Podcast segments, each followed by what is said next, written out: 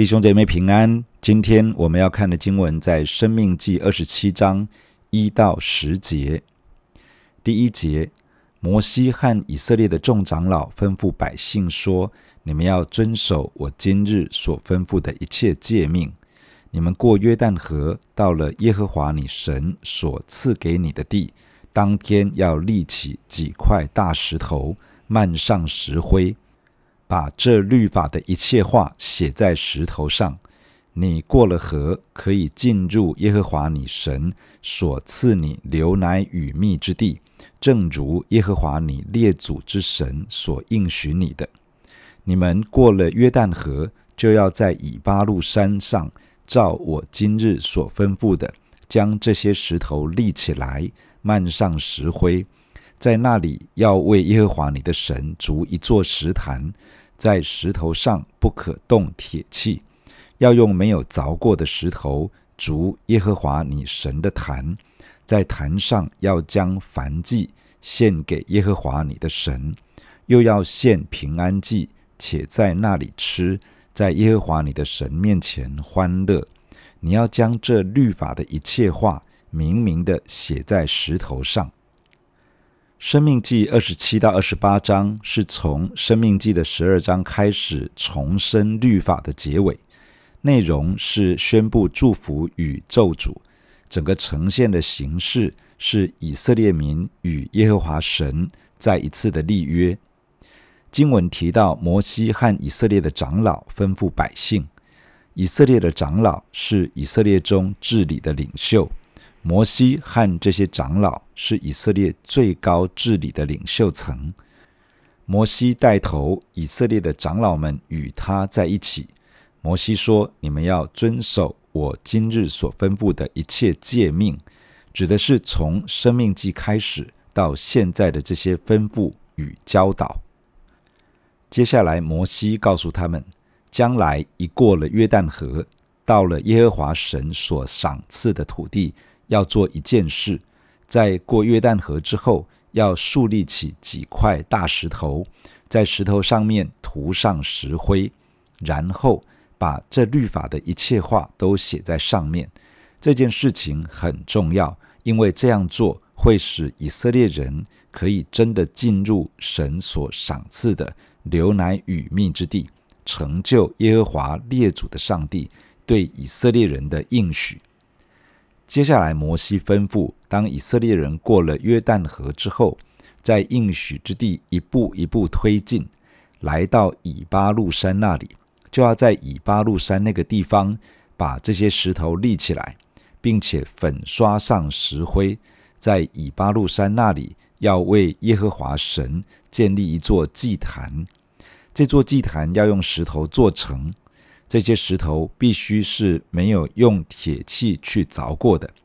祭坛建立起来之后，要在上面献上燔祭和平安祭，也要在那个地方吃平安祭的祭肉，在上帝的面前欢喜快乐，并且还要将律法的一切内容写在大石头上。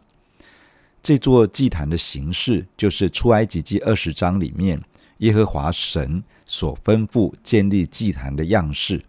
在那里是这样说的：你要为我筑土坛，在上面以牛羊献为燔祭和平安祭。凡记下我名的地方，我必到那里赐福给你。你若为我筑一座石坛，不可用凿成的石头，因你在上头一动家具，就把坛污秽了。你上我的坛不可用台阶，免得露出你的下体来。当以色列人渡过约旦河，逐步推进到示剑城一带，就在城北的以巴路山那里建立了祭坛，立起大石头，粉刷上石灰，并且在石头上写上摩西律法的一切内容。这件事情记载在约书亚记的第八章。示剑城是在迦南地的交通中心，城北是以巴路山，城南是基利心山。示剑城靠近摩利橡树，而摩利橡树是亚伯拉罕进入迦南地之后第一个停留的地方。神在这里第一次应许亚伯拉罕说：“我要把这地赐给你的后裔。”一直到这个时候，神才明确地说出迦南地就是神给亚伯拉罕的应许之地。雅各第一次为耶和华神建立祭坛，也是在事件城一带，正式承认耶和华神是他的神。这在创世纪的三十三章有记载。神要以色列人在以巴路山这里筑坛献祭，宣告律法的话，这其实是与神立约，也是宣告耶和华神对列祖以及以色列民的应许成就了。第九节，摩西和祭司利未人晓諭以色列众人说：“以色列啊，要默默静听，你今日成为耶和华你神的百姓了。”所以要听从耶和华你神的话，遵行他的诫命律例，就是我今日所吩咐你的。前面是摩西和以色列的长老们一起对以色列人说话，现在是摩西和祭司利未人一起告诉以色列人。这里向以色列人宣告说，以色列人已经成为耶和华神的百姓，成为上帝盟约的子民。因此，要听从神的话语，遵行他的诫命律例，也就是摩西所吩咐、所教导的内容。从今天的经文，我们有几点分享：第一，与神立约的百姓要在盟约的基础上去遵行神的话语；与神立约、进入盟约的关系和遵行神的话语是紧紧相连在一起的。然而，顺服遵行神的话语，并不是与神立约的前提，而是与神立约的结果。人无法用自己的行为来换取与神立约的恩典，人无法凭着自己的努力得到神的百姓的身份。能够与神立约，成为上帝盟约的子民，是基于上帝的拣选和恩典，而不是靠着自己的努力与行为。在罗马书的第三章这样说：“凡有血气的，没有一个因行律法能在神面前称义。世人都犯了罪，亏缺了神的荣耀，如今却蒙神的恩典，因基督耶稣的救赎，就白白的称义。我们没有办法靠着自己的行为，让自己进入到上帝的恩典中，让自己在神的面前被算为无罪。”而是上帝先拣选我们，把我们带进到救赎的恩典之中，赦免我们的罪恶过犯，使我们被称为义，也就是被算为无罪，使我们成为他立约的子民。然而，成为神的子民之后，并不是继续过着从前的生活，而是要活出上帝盟约子民的生活。在以弗所书的第四章这样说。既然蒙召行事为人，就当与蒙召的恩相称。如何活出神子民的生活呢？具体的来说，就是要遵行神的话语，因为神的话语是我们信仰与生活的根基，也是最高的指导原则。遵行神的话语，可以塑造我们的生命和生活样式，活出一个属神的样貌。人可以透过我们而认识神。遵行神的话语，也使我们立于不败之地，在面对属灵的征战时可以得胜，而且可以不断的经历上帝所应许的恩典。第二，凡以行律法为本的，都是被咒诅的。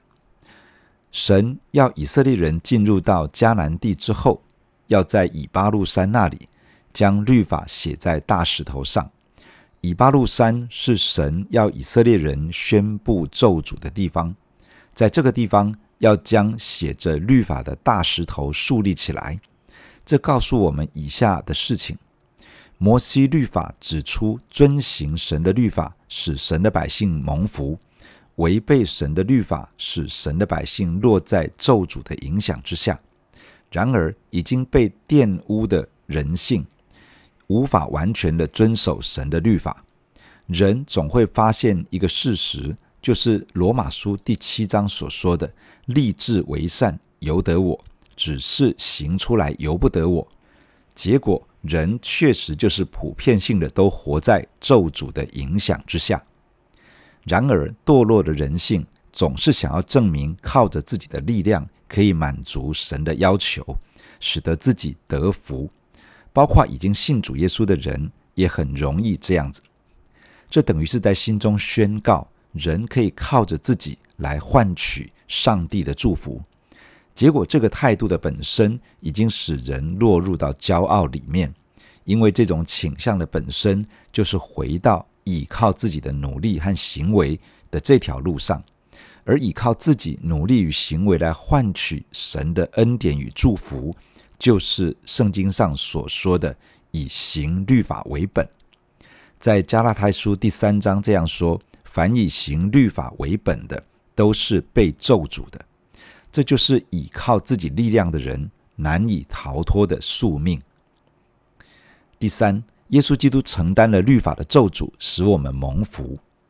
摩西要以色列人在宣布咒诅的以巴路山上建立祭坛，在上面献燔祭和平安祭，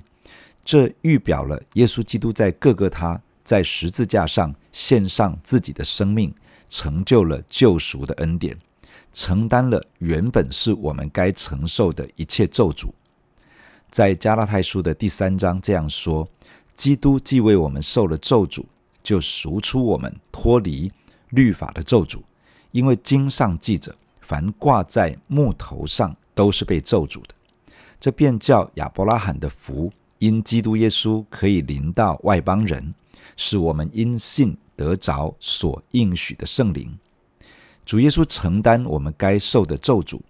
不论是我们无法完全遵行神的话语，使我们落在咒诅的影响下，或者是我们想要凭着自己的力量，结果使我们落入咒诅的影响之下，主耶稣把这些都扛起来，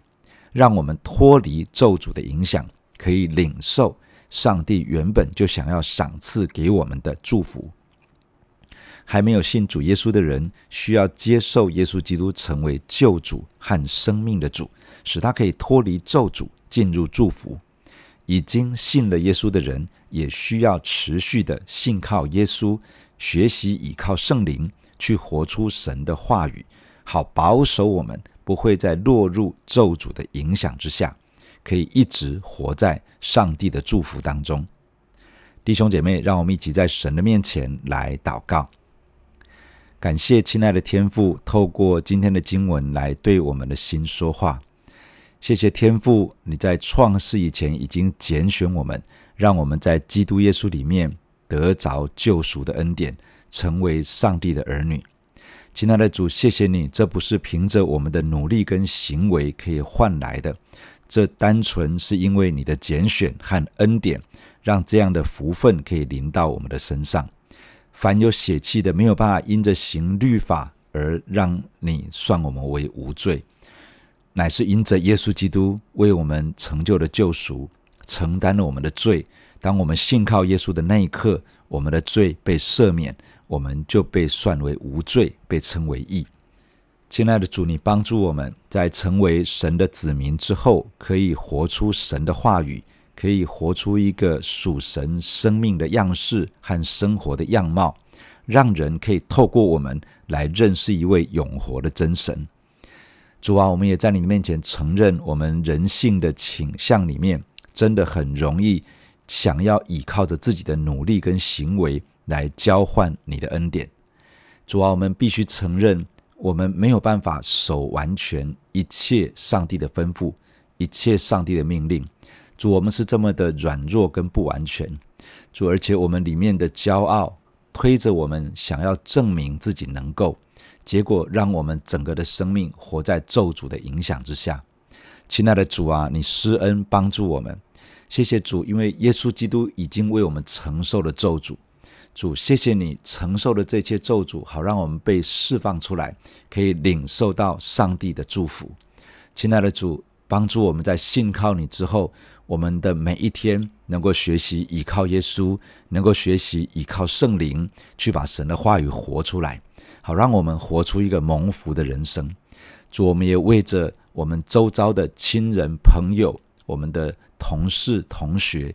还有很多的人还没有认识你，而他们真的活在罪恶捆绑以及咒诅的影响之下。愿主的圣灵工作在他们的心中，也赐给我们好机会跟力量，去带领他们认识耶稣，使他们的生命可以脱离黑暗，进入光明；使他们可以脱离咒诅，进入祝福。谢谢你赐恩在我们的身上，与我们同在，带领我们这一天能够活出你自己喜悦的样式。听我们的祷告，奉耶稣基督的名，阿门。假如你喜欢我们的分享，欢迎订阅并关注这个频道。假如你从今天的分享中得到帮助，欢迎你分享给更多的人。愿上帝赐福给你，阿门。